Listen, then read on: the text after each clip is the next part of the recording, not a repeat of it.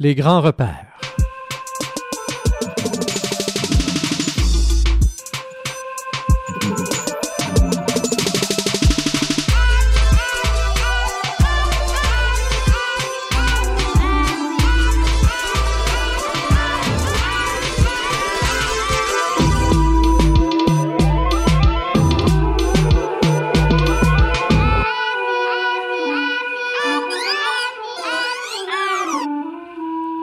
Les grands repères, c'est le titre de l'émission que vous écoutez maintenant. Rémi Perra derrière le micro pour vous. Pour la prochaine heure, on vous euh, parlera donc euh, histoire, science et philosophie au cours de cette émission. Et euh, ce soir, tout particulièrement, un mélange d'histoire et de science. Le livre qui nous occupera au cours de la prochaine heure est le livre de John Gribbin. Il est, c'est un docteur en astrophysicien et c'est pas le seul livre qu'il a écrit. Il en a écrit plusieurs, mais j'ai lu cette année euh, un livre euh, assez complexe et euh, que j'ai dû relire à quelques reprises afin de bien comprendre parce qu'il y a un paquet de termes que je ne connaissais pas à la base et j'espère être à même de vous simplifier tout ça. Mais le livre s'intitule Simplicité profonde, le chaos, la complexité et l'émergence de la vie, donc publié en 2006 euh, par euh, les éditions Flammarion, donc John Grabin qui en est l'auteur. Et euh, je commence tout de suite avec cette simple, cette première phrase, une des premières phrases du livre qui m'a accroché en page 107. Donc vous voyez que ça a pris une coupe de pages avant que je, que, que, que, que, je saisisse, mais il y avait là, selon moi, à la fois pour le philosophe et pour, pour, pour le contemplatif qui vit en moi, il y avait quelque chose de tellement fort. Euh, il faut, dans cette, dans cette phrase que je vais vous lire maintenant, il faut oublier le mot univers là, dans son sens New Age du terme. On parle de l'univers, de l'univers comme un astrophysicien nous parle de l'univers. Mais voici ce qu'il nous dit. Que nous ayons un libre arbitre ou non, l'univers, quoi qu'il en soit, se comporte comme si nous en avions un. N'est-ce pas tout ce qui compte? L'univers euh, est ignorant de son propre avenir et il est en lui-même sa plus rapide modélisation. On commence tout de suite en musique. On se retrouve dans quelques instants avec quelques extraits justement euh, de ce livre Simplicité profonde.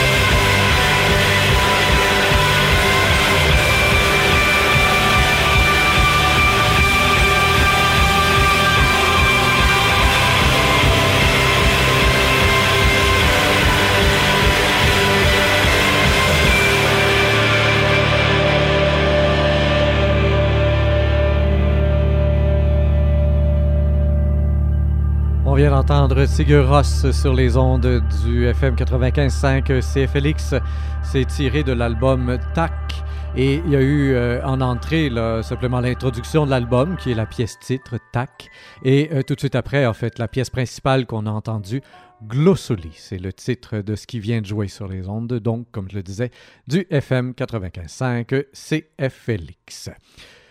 Tel qu'annoncé en introduction, donc le livre de la semaine, Simplicité profonde, John Gribbin, astrophysicien et euh, qui a ouvert donc avec cette phrase magnifique sur la liberté. J'y reviendrai un peu plus tard dans l'émission assurément et je trouvais que ça faisait bien le pont avec notre émission de la semaine dernière alors qu'on a justement traité de la liberté avec un livre d'André Comte-Sponville et euh, le tout mélangé euh, bien entendu avec mes propres réflexions et c'est un peu ce qu'on va faire donc avec ce livre de John, John Gribbin.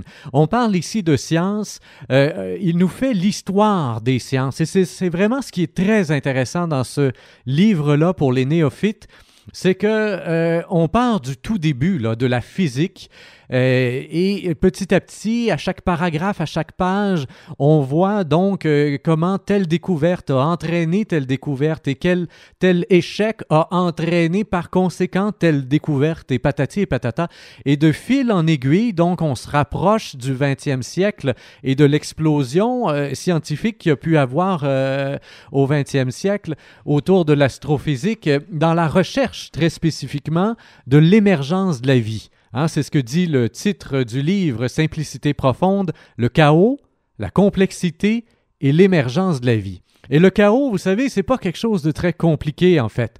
Euh, le chaos, c'est, c'est, euh, pour prendre une définition somme toute assez simple, mais qui, après vérification, me paraît quand même bonne. Euh, c'est ce que tu peux pas mathématiquement prévoir parce que les variables sont variables. Hein? Il y a une infinité de variables. Et pour prendre un exemple euh, assez simple que vous connaissez et que vous côtoyez souvent, la météo est un bel exemple hein, de, chaos parce que euh, on ne sait jamais trop trop où s'arrêter. Hein? On compte des chiffres. On met une virgule et puis là, on prend un certain nombre de chiffres après la virgule. Mettons qu'on prend 5, 10, 15, 25 chiffres après la virgule. Eh bien, euh, il faut bien s'arrêter à quelque part.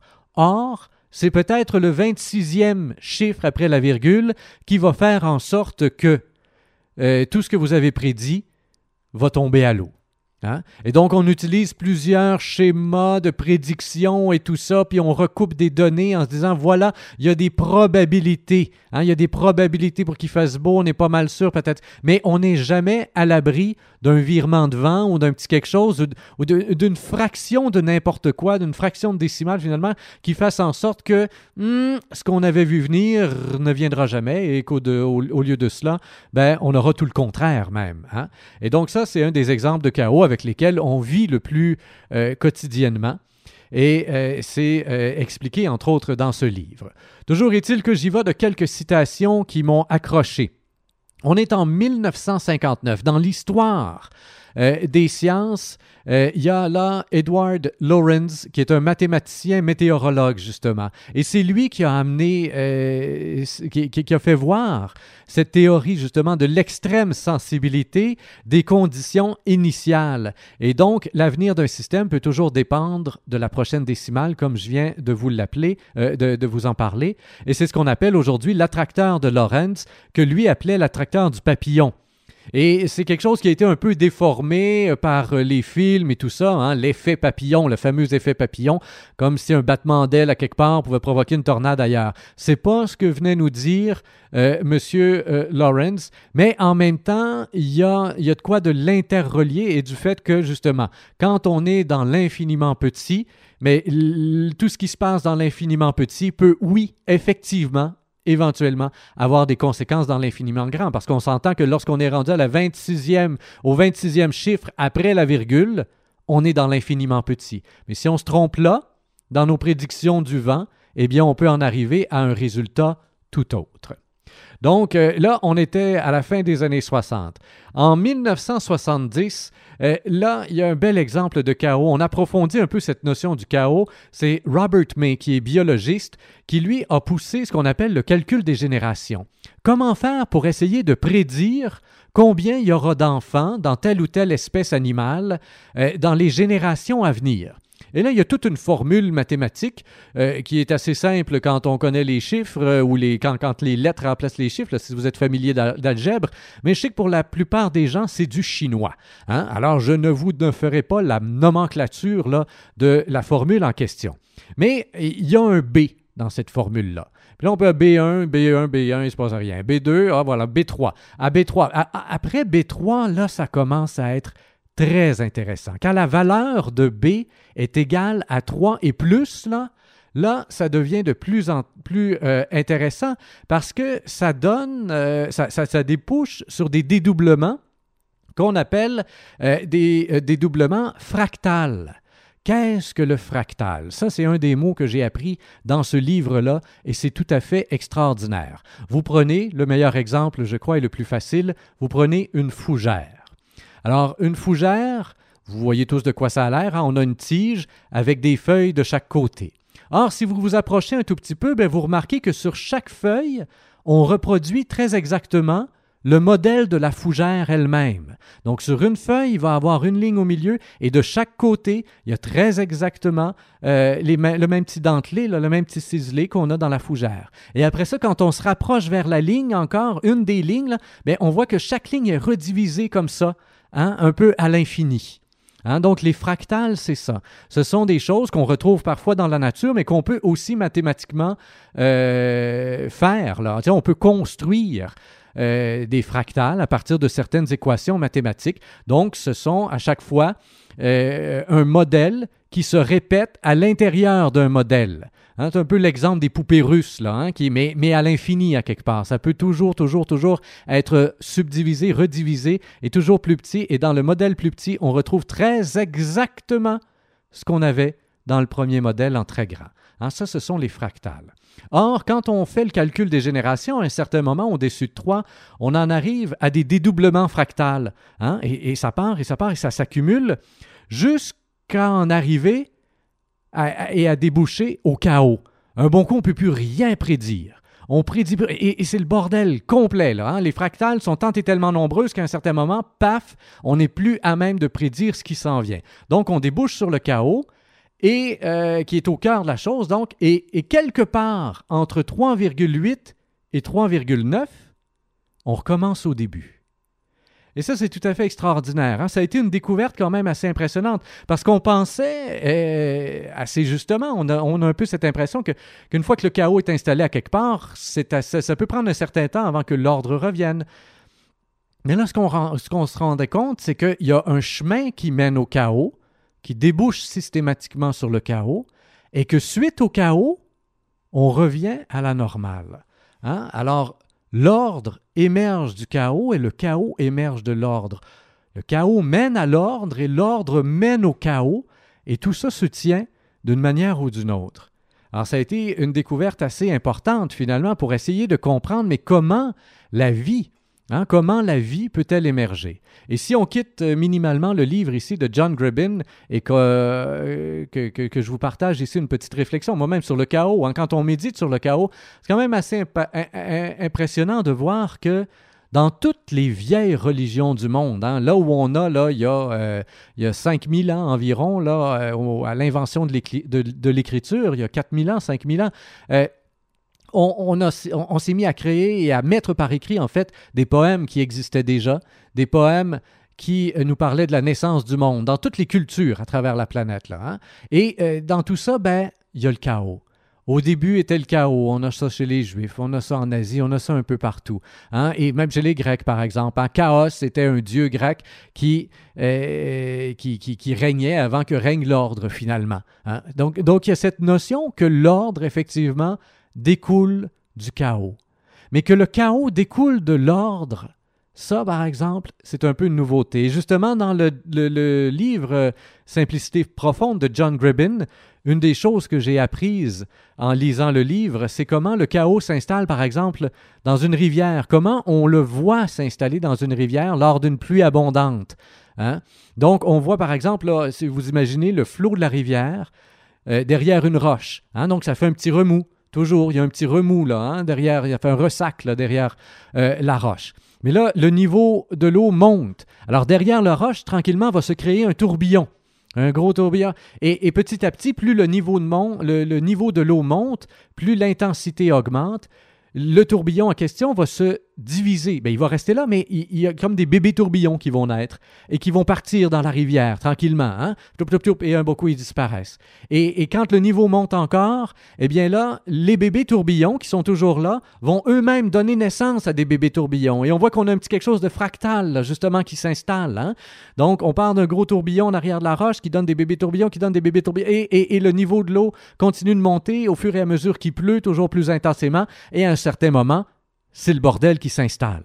Hein? Et on voit que le chaos en lui-même n'a pas d'intérêt, c'est ce que nous dit John Gribbin dans, dans, le, dans le livre, tout comme l'équilibre. L'équilibre en soi n'a pas d'intérêt, mais le chemin qui y mène, le chemin qui mène au chaos, tout comme le chemin qui mène à l'équilibre, eux, par exemple, peuvent être d'un grand intérêt.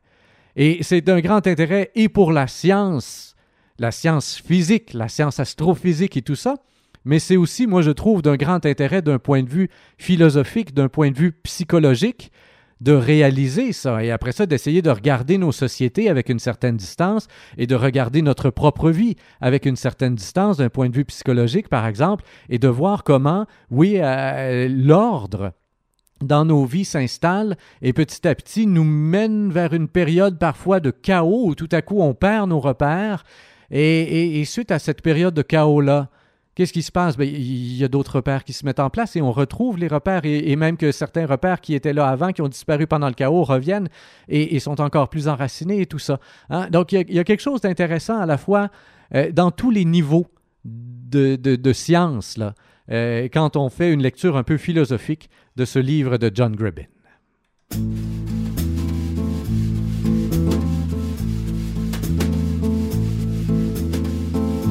Le lundi dans la vie.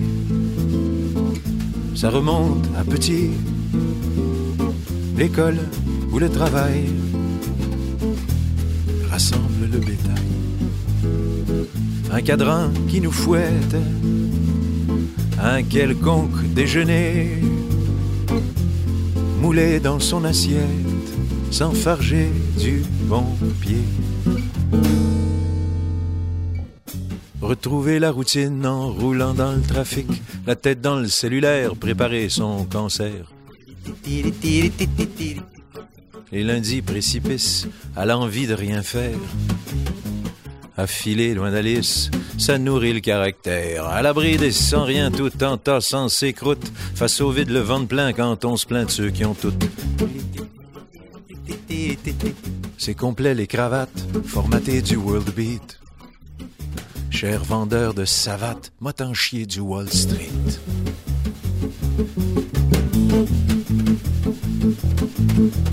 Les lundis dans la vie, gaspillé loin de la mer, endurci, sourd de bruit, fragile automne de verre.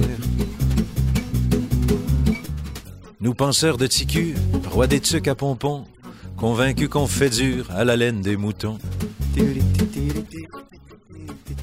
Les lundis, quand on dit t'as du pain sur la planche. Fonce en béni, oui, oui, crève ou ben relève les manches. Les coups durs s'accumulent au jardin dans sorcelle. Chargé de sa quête de mule, le bon cheval tire pareil. En façade, en mimique, ben attelé pour l'hiver. En avant, la musique, après une brique, une brique. Pout, pout. Pout, pout, pout,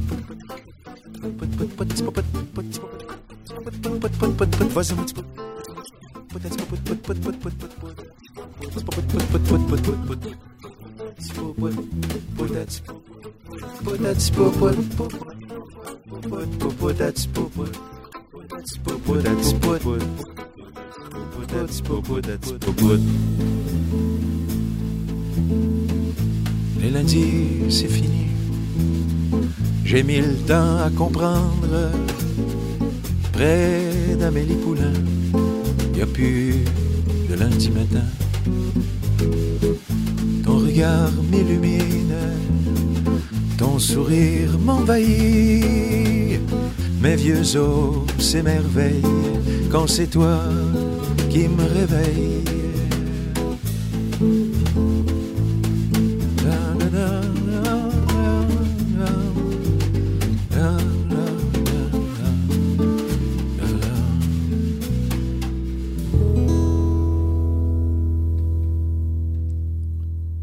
D'entendre Boris sur les ondes du FM 95.5. C'est Félix.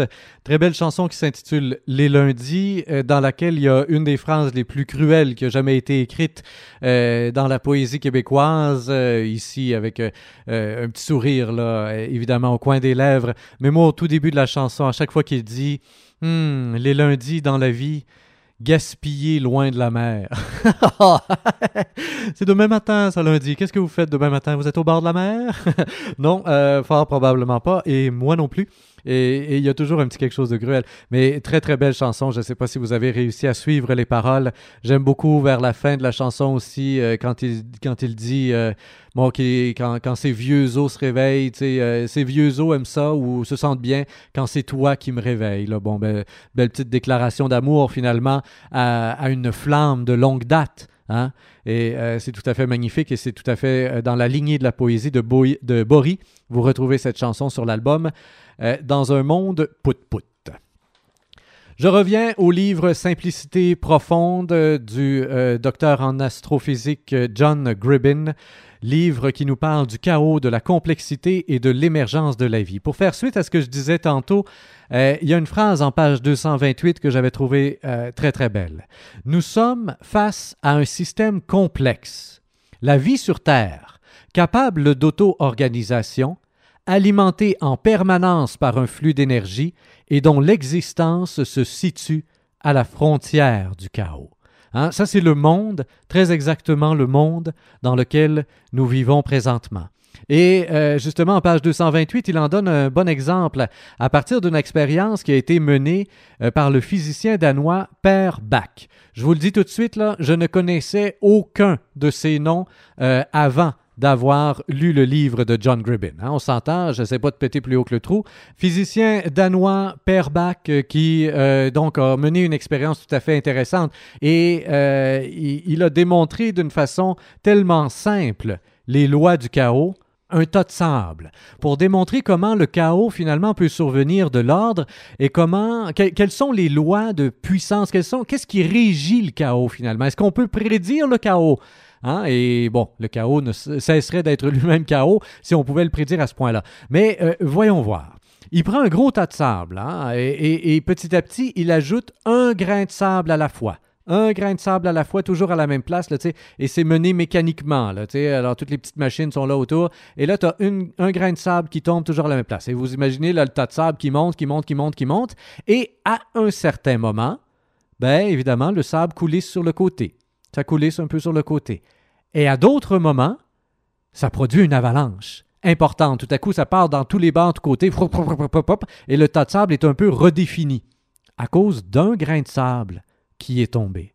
Hein? Et, c'est quand même impressionnant. Et là, après ça, vous continuez à ajouter des grains de sable et à tout moment, et c'est ça qui est le plus important euh, de cette expérience-là, c'est qu'à tout moment peut se reproduire une autre avalanche importante au niveau du sable. C'est pas parce que vous venez d'en avoir une que ça fait comme une espèce de paratonnerre, là, et que là, tout à coup, vous êtes à l'abri pour les 500 prochaines années ou je ne sais pas quoi. Hein. Une fois qu'est arrivé un immense tremblement de terre, effectivement, si par exemple on prend les tremblements de terre, ou les grandes extinctions dans la vie, ou même les embouteillages autour des grandes villes, ou même les concentrations d'humains dans les grandes villes ou euh, dans les petites villes, tout ça obéit grosso modo à ce qu'on appelle la même loi de puissance. Ce qui veut dire qu'il y a moins de grandes villes que de petites villes. Il y a beaucoup plus de petites villes, il y a beaucoup plus de grandes villes. Hein? Il y a beaucoup plus de petits tremblements de terre, il y a beaucoup moins de grands tremblements de terre. Mais après, dans le temps, la venue d'un grand tremblement de terre même si on dit que c'est le tremblement de terre du siècle, ça ne nous garantit absolument pas, absolument pas le fait qu'on va être maintenant 100 ans sans avoir un autre tremblement de terre de la même amplitude. On ne le sait pas. Parce qu'une fois qu'un tremblement de terre a été causé, le tremblement de terre, en fait, il est causé par l'équivalent d'un grain de sable déposé à un endroit où euh, finalement l'énergie accumulée euh, fait en sorte que, que, ça craque de partout. Mais une fois que ça a craqué de partout, il n'y a pas de soulagement. L'énergie qui était accumulée est répartie ailleurs. Et elle peut avoir recréé d'autres points d'autres points énergétiques, entre guillemets, d'autres lieux finalement, où tout à coup la sensibilité devient extrême et où on peut avoir un tremblement de terre de la même amplitude un an, deux ans, trois ans plus tard, hein? ou même six mois plus tard, ou même trois jours plus tard. Alors, c'est ça le chaos. C'est ça le chaos. C'est ce, qu'on, euh, c'est, ce qui fait en sorte qu'on ne peut pas prévoir ce qui s'en vient. Et au-delà de ça, cette expérience du, grain de sable, et là, on est à la page 233 du livre, donc Simplicité profonde de, de John Gribbins. Cette expérience du grain de sable, donc, a été reprise par Vidar Fret. La même expérience, mais cette fois-ci avec des grains de riz qui sont pris entre deux plaques. Hein, donc deux plaques de vitre, et puis là, on peut voir le cheminement des grains de riz, et on fait tomber les, un grain à la fois sur le dessus, là, par le haut euh, entre les deux plaques. Hein. Et on a eu le coup de génie de cette, expérience-là, nous dit John Gribbins, c'est qu'on a eu l'idée de colorer certains riz. Donc, quelques graineries en rouge, en vert, etc. Question de pouvoir les suivre. Et voici ce que ça donne.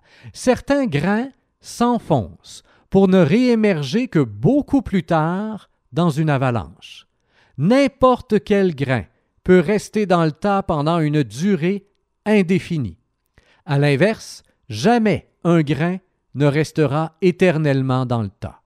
Même ceux qui sont enfouis pardon, le plus profondément finissent toujours par se frayer un chemin jusqu'à la surface pour être évacués dans une avalanche. On n'a pas encore compris comment ni pourquoi. Et encore là, moi je trouve d'un point de vue psychologique, philosophique et tout, eh, cette expérience-là, je la trouve absolument extraordinaire. Hein tous les graineries. On ne sait jamais combien de temps un grainerie, on ne sait jamais combien de temps une personne va rester dans notre entourage. Euh, mais on est à peu près sûr, et en fait on est certain, que toutes les personnes, un jour ou l'autre, vont sortir de notre entourage d'une manière ou d'une autre. Hein? Il, y a, de quoi, là, même dans la relation humaine, à travers cette expérience sur les graineries. Et je trouve ça magnifique de voir comment un grainerie peut s'enfoncer jusqu'en bas. On le suit là, grâce au fait qu'il est, est rouge, là, justement. Mettons, et là, il y a le grainerie rouge. Tout à coup, lui, il y, en a un qui a coulé, là, tout de suite, tout de suite, il est sorti. Il, est parti dans une avalanche, puis l'autre, cinq gris rouges. Ah, l'autre, lui, il s'enfonce, il s'enfonce, il s'enfonce. Il reste pendant des heures, des jours dans le fond du tas, mais il remonte éventuellement. Il y a de quoi qui va le ramener jusqu'à la surface et va éventuellement l'expulser dans une avalanche. C'est assez impressionnant. Et on est toujours là un peu dans cette logique du chaos. Et, les expériences se poursuivent et le texte se poursuit. Hein. On est ici dans un premier pas vers la compréhension de l'émergence de la vie. Après avoir réduit à ses fondamentaux l'étude de la complexité et avoir découvert que derrière des phénomènes aussi variés que les tremblements de terre, les fluctuations boursières et les mouvements de population humaine se profilait une seule et même vérité profonde, on s'aperçoit maintenant que tout repose sur l'idée de réseau ou d'interconnexion entre les éléments simples dont est, constitué le système complexe. Et, c'est là qu'il faut comme décomplexifier le mot complexe. Hein, quand on parle de système complexe, euh, et, John Gribbins donne, exactement le même exemple dans son livre, on peut dire par exemple qu'un vélo, c'est un système complexe. Hein. Ce sont des choses assez simples. un gros engrenage en avant, un petit engrenage en arrière, une chaîne, deux roues.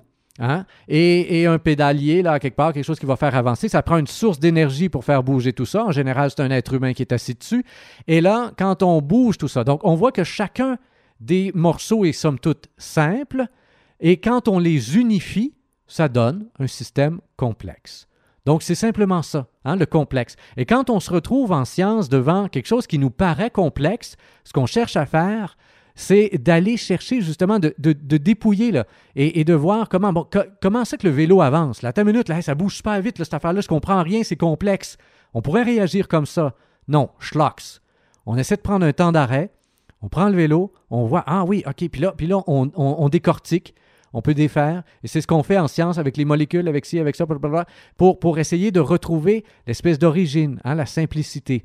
Et, c'est ce qu'on a fini par découvrir.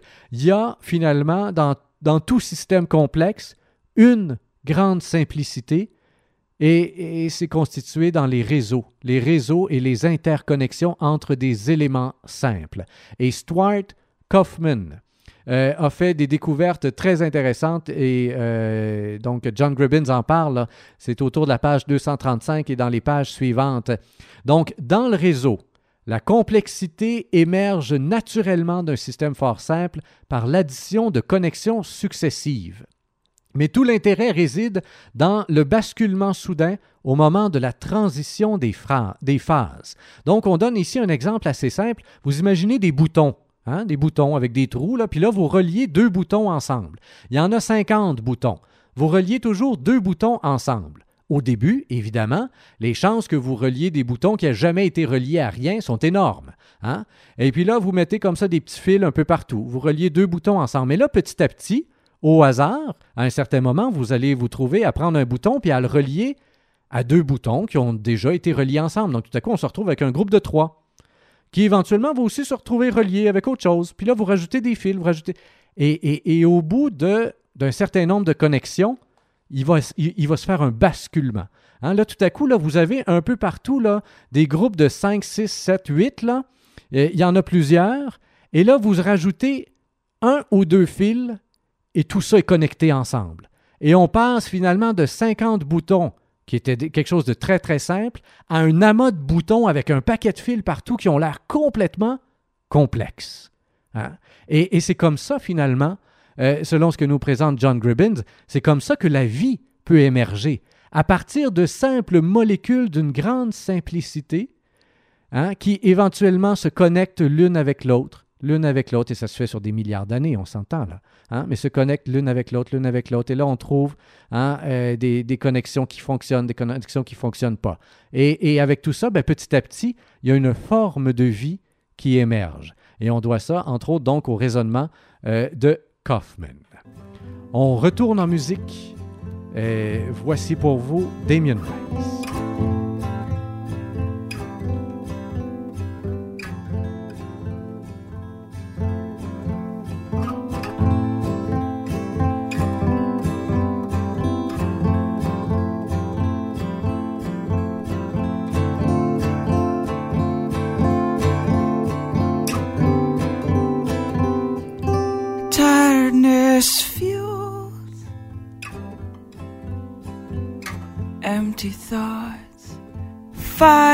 Myself. Disposed brightness fills empty space in search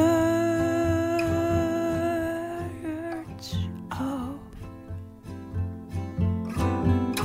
inspiration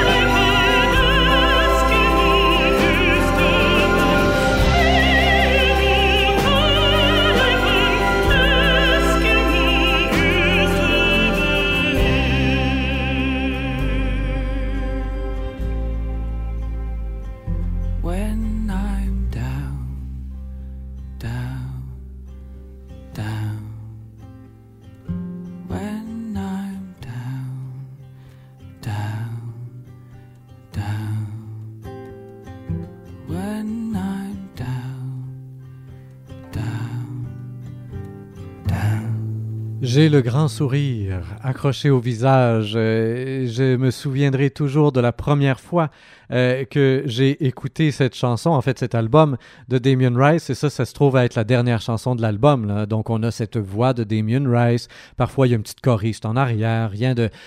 Et là, tout à coup, te débarque une chanteuse d'opéra qui te catapulte. Les frissons, le poil partout, et etc.. Intense, très intense. Damien Rice. C'est euh, sur son album O. Voilà. J'en reviens à M. Kaufman. Euh, c'est toujours dans le livre Simplicité profonde, livre de John Gribben, astrophysicien, euh, qui nous parle finalement de l'émergence de la vie. Comment a émergé la vie? C'est Kaufman qui nous parle à travers la plume de John Gribben. Comment a émergé la vie? Il s'agit d'une transition de phase dans un système chimique présentant un nombre suffisant de connexions entre les différents nœuds. Souvenez-vous, l'histoire des petits boutons, là. À partir du moment où on a un nombre suffisant de connexions, tout à coup, on change de phase. On n'est plus en petits groupes. Tout à coup, on se retrouve avec un très grand groupe majoritaire qui, lui, tout à coup, vit. Hein? Et euh, donc, euh, c'est composé chimique du réseau constitué. Donc, ce qu'il y a là de particulièrement convaincant, c'est que le phénomène fonctionne sur le mode tout ou rien.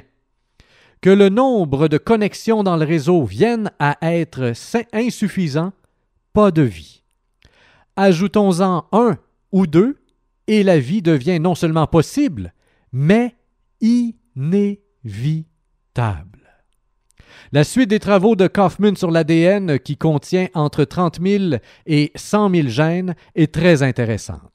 En réseau, avec deux connexions déterminant si le gène est on ou off, il y a environ 200 états cycliques. Dans chaque variété de cellules, la plupart des gènes sont définitivement désactivés, mais une minorité d'entre eux sont en interaction, s'activant et se désactivant mutuellement selon un scénario cyclique composé de 200 étapes. Mais vous imaginez comment la vie est extraordinairement bien faite, hein? Parce que si on a 30 000 gènes, mettons qu'on a juste 30 000, 30 000 au lieu de 100 000, là, mais vous imaginez le nombre, le nombre de connexions possibles, d'interactions possibles entre 30 000 éléments?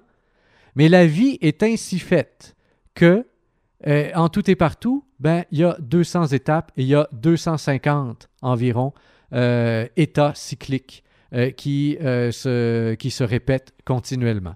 Et pendant ce cycle euh, de... Pendant, attendez ici là, que je me retrouve. Pendant ce cycle de 200 étapes, la machinerie cellulaire est donc à l'œuvre de façon différente pour chaque variété de cellules, puis le cycle achevé, tout recommence. Voilà comment un système constitué de dizaines de milliers de gènes en interaction mutuelle en apparence se soumet, euh, en apparence, un sommet pardon, de complexité se réduit à quelques 200 états possibles grâce à la simplicité profonde du monde.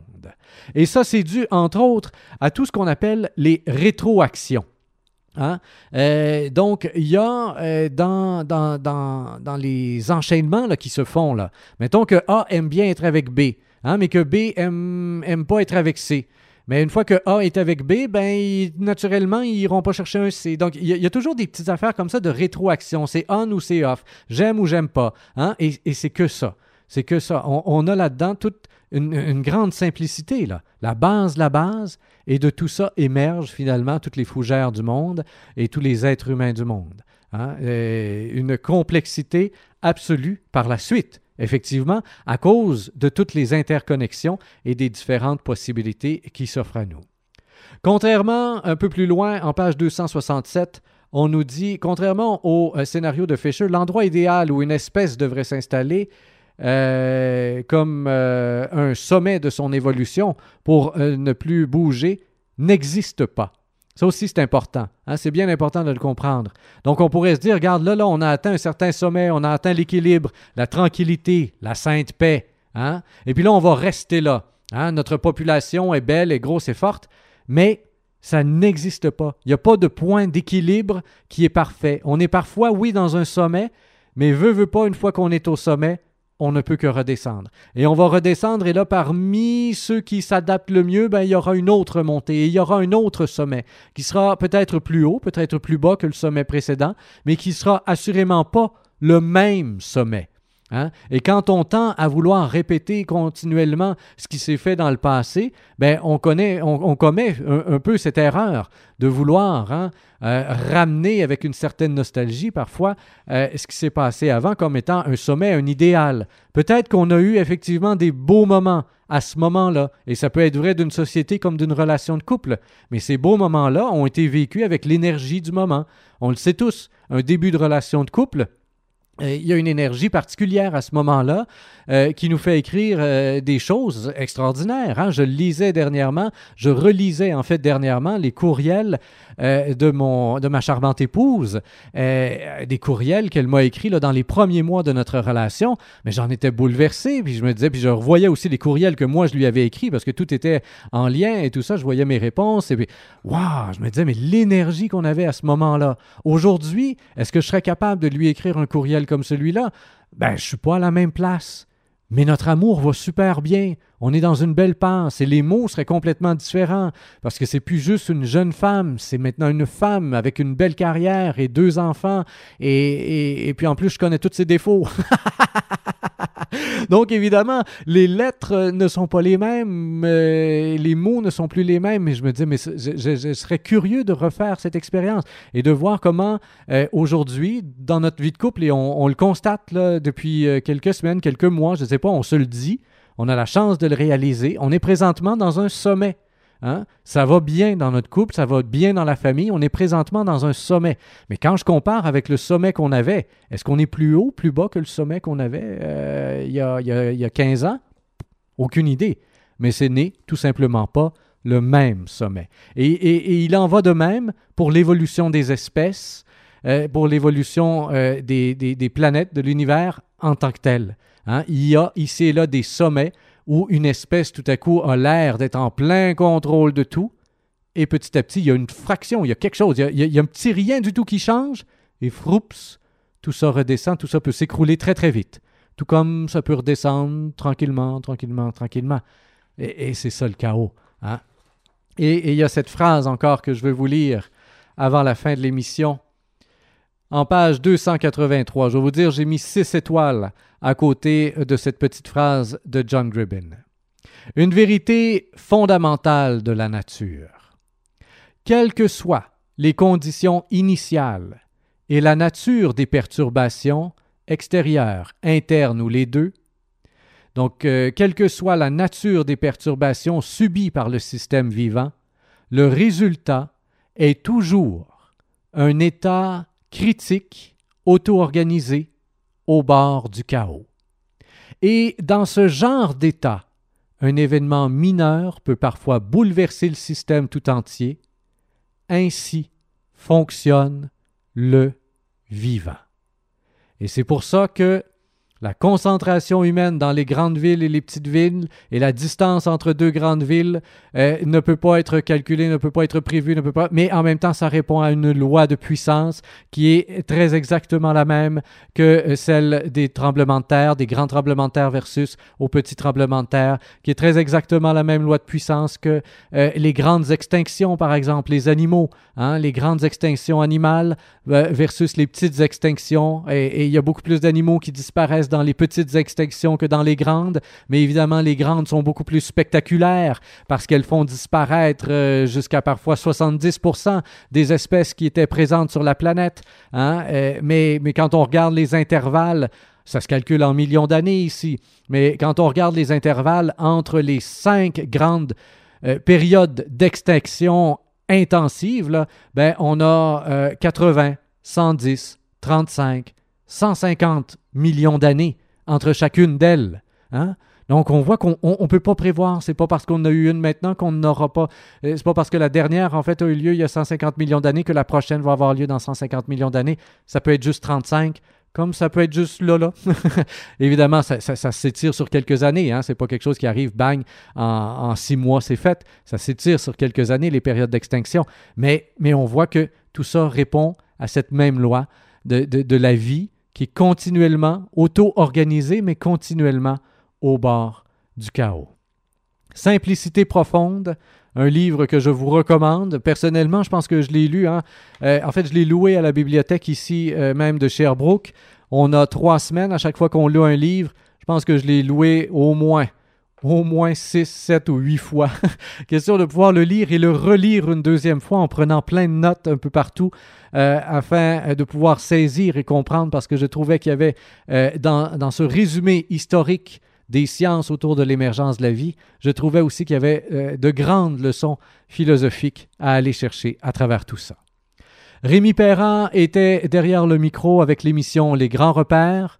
Grand plaisir pour moi de vous avoir accompagné au cours de la dernière heure. Euh, euh, Rémi Perra, donc à la réalisation, à la recherche, à la lecture, à l'animation, à la technique, au choix musical et à tout, à tout, à tout, à tout. Euh, et euh, éventuellement, ces émissions seront disponibles sur le web. Donc, soyez patients, je travaille là-dessus tranquillement. En musique maintenant, pour terminer l'émission, voici pour vous Bernari. Je vous offre Au nord de Maria sur les ondes du FM 95.5 CFLX. On se retrouve la semaine prochaine.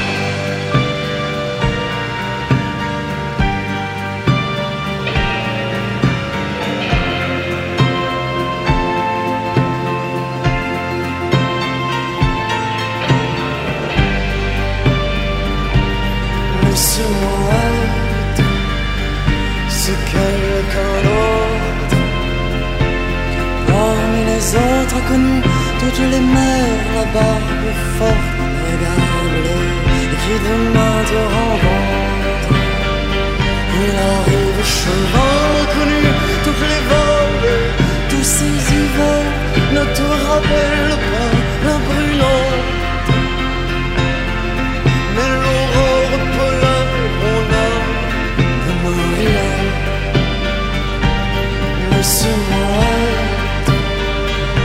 ce quelqu'un d'autre.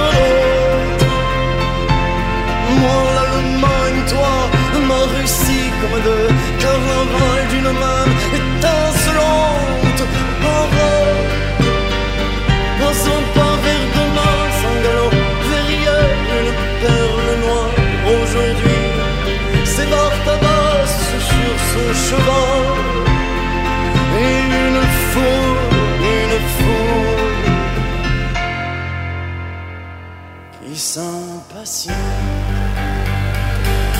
Après tout le monde, nous pas tous et chacun ne sera ce que dans peu de ce que l'un d'autre. D'une ville fantôme qui se noie sans témoin sous une vague.